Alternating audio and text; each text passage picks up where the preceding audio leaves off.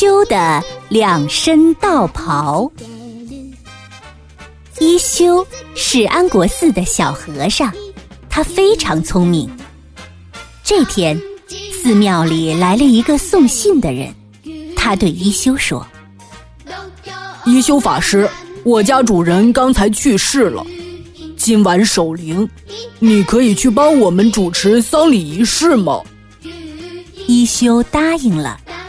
那人留下了主人家姓名和地址，就走了。晚上，一休穿着他平常穿的道袍，来到请他的这户人家。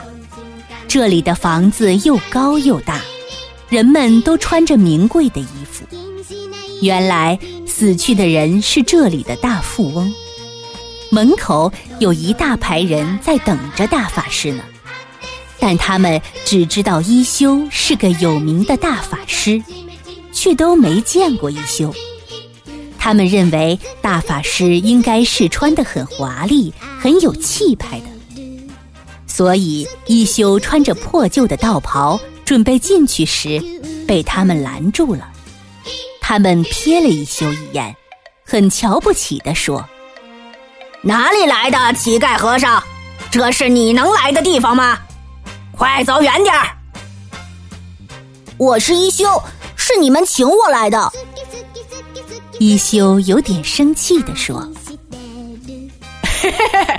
别骗人了，再不走，我们可就不客气了。”他们嘲笑着一休，一休没和他们争论，转身大步走回了寺庙。过了一会儿。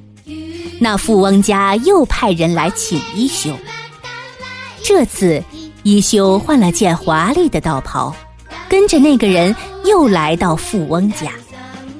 门口等候的那群人忙恭敬地请他进屋，他们还在小声地议论：“哎，一休大师身上的道袍真华丽呀，肯定很珍贵。”那当然啦，听说是天皇送的呢。他们根本没认出，这就是刚才被他们赶走的乞丐和尚。